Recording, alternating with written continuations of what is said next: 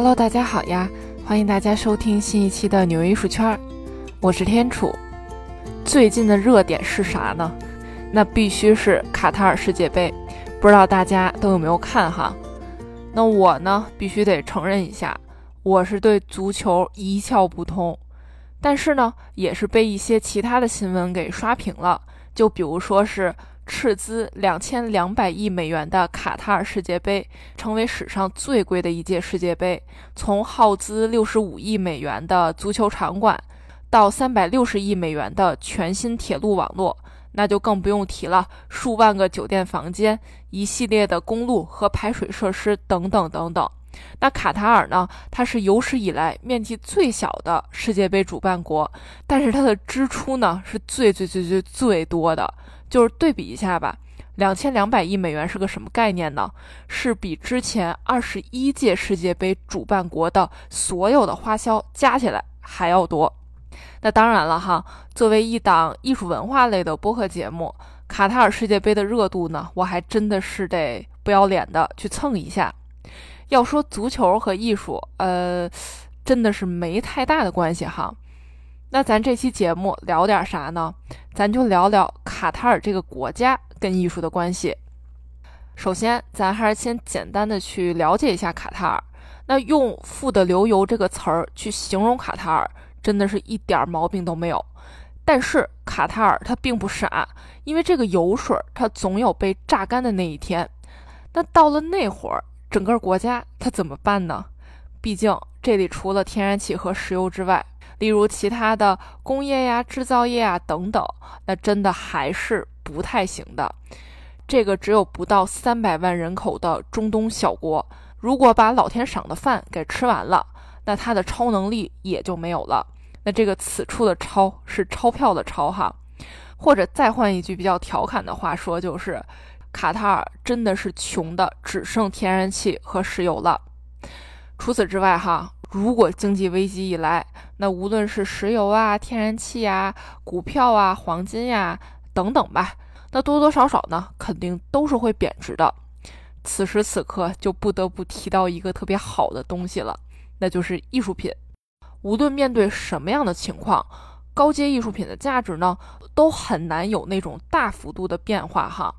那这种财富一旦被拥有的话，那么可以几乎百分之百确定哈，它是一种稳定且增值的投资。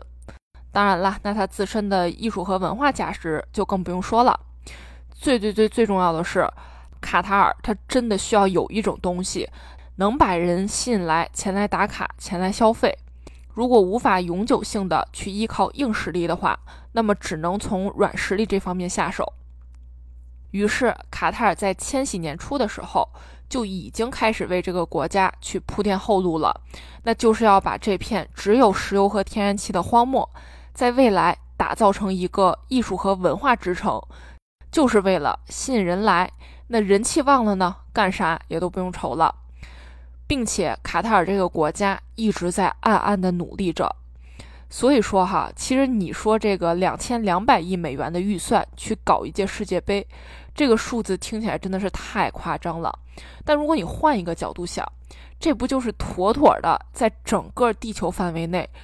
只要能收到电视和广播的地方，打了一波最强的地表广告了？那卡塔尔是如何想到去搞文化艺术的呢？其实我觉得一定程度上也是参考了旁边的迪拜。说实话哈，在这之前，真的卡塔尔和迪拜。说实话，我得承认一点，我这个地理吧、历史知识啊，真的是学的不太精。在这之前呢，卡塔尔和迪拜，我真的是傻傻分不清楚。反正呢，他们在我心里全都是头上一块布，世界我首富的地方，感觉真的离我太遥远了。迪拜呢，其实也是早就开始用文化去搞事情了。咱们最熟悉的，那肯定就是四点五亿美元天价的达芬奇的作品《救世主》了。哎，这件作品可是之前说是要入驻阿布扎比卢浮宫进行展出的。迪拜是阿联酋的经济中心，阿布扎比呢是阿联酋的首都。哎，没错，连这个法国巴黎的卢浮宫都去入驻阿联酋了，这可把卡塔尔给馋坏了。不过卡塔尔呢也自我安慰道：“没关系，我们自己呢去建立地表最强的艺术品收藏，我们自己埋起来，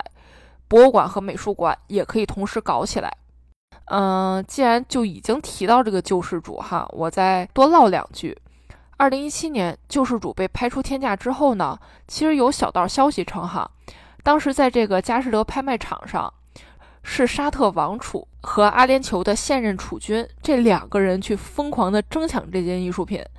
当然了哈，这俩人私下他没有提前通气儿，导致这两个人他们都以为自己是在跟卡塔尔的王室去较劲。以至于呢，他俩是互不相让，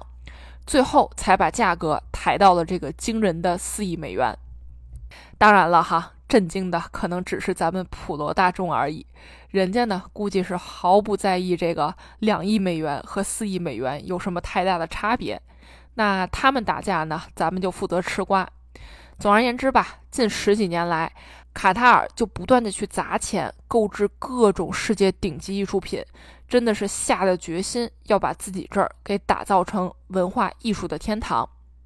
那聊到这儿呢，就不得不提到一个人，那就是被称为中东版武则天的卡塔尔传奇王太后莫扎。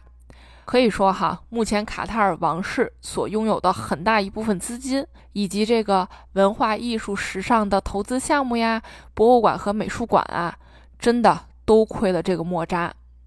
莫扎呢是卡塔尔前首相，也就是前国王哈马德的第二任妻子，也是哈马德最宠爱的夫人。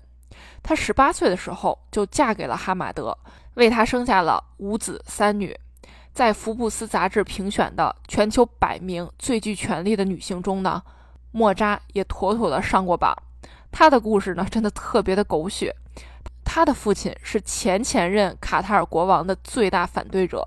也因此呢，锒铛入狱了。所以孤苦伶仃的小莫扎，真的是小小年纪就看透了世界的悲凉。他自己呢，发愤图强去学习。一九八六年从卡塔尔大学社会学系毕业，同时呢，也吸引到了当时卡塔尔国王哈利法的长子哈马德。没错，其实说白了就是仇人的儿子。哈马德呢，当时其实有这个指腹为婚的政治联姻对象。但他就是非莫扎不娶，闹来闹去，莫扎最后以侧房的身份进入了卡塔尔王室，最终凭借聪明的脑袋瓜和强大的心理承受能力，成功的逆袭了老国王哈利法，身败名裂，莫扎成为全卡塔尔最具权势的女人。这段故事呢，咱就不展开细讲了哈，大家如果感兴趣的话呢，可以去搜搜看。她绝对是拿到了大女主爽文的剧本，没错哈。这个莫扎很早的时候就跟她老公说过一句话：“咱这天然气和石油呀，总会有被开采完的那一天。所以呢，我们应该用这个天然气啊、石油呀换过来的这个美金，我们用这些美金去投资其他国家的项目，绝对不能仅仅盯着咱自己国家眼前的这个一亩三分地，投资一定要遍布全世界。”于是，在丈夫慢慢的支持和信任之下呢，二十七岁的莫扎开始大杀四方，全力去帮卡塔尔的国库去搞钱。他都为卡塔尔王室投资过哪些项目呢？二零一二年，以八点五亿美元的价格完全收购了意大利高奢品牌华伦天奴，同时呢，也拥有 LV 集团、Tiffany 公司的股份。除此之外，十九亿美元收购曼联足球队。九亿美元收购伦敦奥运村，也成功的拿下英国伦敦哈罗德百货公司，然后呢，又买下了巴黎春天百货公司，更是用二点五亿美元的天价拍下了保罗塞尚的名画，在短短时间内，在卡塔尔本地打造了四座世界顶级的博物馆和美术馆，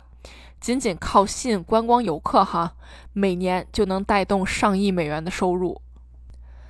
一九九八年，当时做这个气球狗的杰夫·昆斯哈还是相对默默无闻的小透明艺术家，或者说是刚刚开启自己的艺术事业，许多人都不看好他，那就更别提能预料到他之后会以打破一亿美元的拍卖记录，成为最贵的在世艺术家。那莫扎呢，在一次欧洲之行中，在一个画廊中就看了半天这个杰夫·昆斯的作品，最后一拍大腿说买。随后呢，波普艺术之父利希滕斯坦的作品他又看了半天，最后又一拍大腿说买。随后呢，莫扎逛遍了欧洲的各大画廊和博物馆，回到卡塔尔的时候，她老公哈马德一看账单，整个人都傻了。你这败家娘们儿，一趟欧洲之行花了四亿美元去买艺术品，你这花的还是王室的钱、国家的钱啊！你这让我怎么跟大家交代呀？况且你想想哈，二十四年前肯定是投资房产、地产更加稳妥，你这买回来一堆艺术垃圾，真的是给王室气疯了。不过莫扎真的很坚持自己，她很有远见，她呢就跟她老公说：“你得相信我的做法。”如果我做错了，我自己去掏钱包补偿。后来呢，她就开始大张旗鼓的去找全球知名的设计师，投入了大量的金钱，去在首都多哈修建博物馆和美术馆。她老公真的是快被气疯了。但是莫扎真的是顶着所有人的压力，把美术馆、博物馆给修好了，把东买西买攒回来的艺术品呢放到里面。哎，你别说，这一套东西做下来。因为当时哈，随着这个卡塔尔国家福利越来越高、越来越好，百姓的生活呢也越来越富裕了，那打破传统文化、精神追求也越来越高了，还真就是越来越多的人走进博物馆，并且这个博物馆也能慢慢的去吸引外来游客。二零一二年的时候，四座巨大的博物馆和美术馆已经建立好了，准备就绪。此后，莫扎带领卡塔尔这个国家成为现当代艺术的最大买家之一。毕竟哈，你想想看，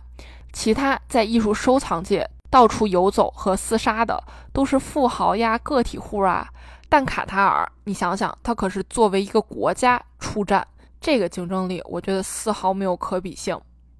二零一二年，莫扎以二点五亿的高价。为卡塔尔拍下保罗塞上的玩拍者，再创艺术品价格的新纪录。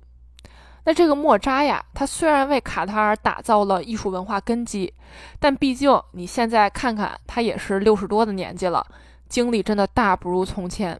但是没关系，他呢早就找到了继承人，那就是自己的女儿，卡塔尔王室的小公主玛雅莎。玛雅莎呢，现在每年掌控着卡塔尔王室购买西方现当代艺术品最大的资金储备，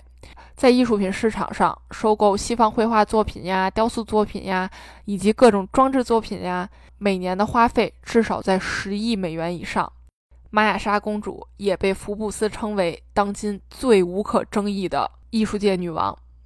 当然了，身为八零后的玛雅莎，她的责任也是很大的。她呢，需要通过老鹰一般的决断力去采买艺术品，肯定是不能随着自己的性子来的。这一切还真得感谢莫扎的培养。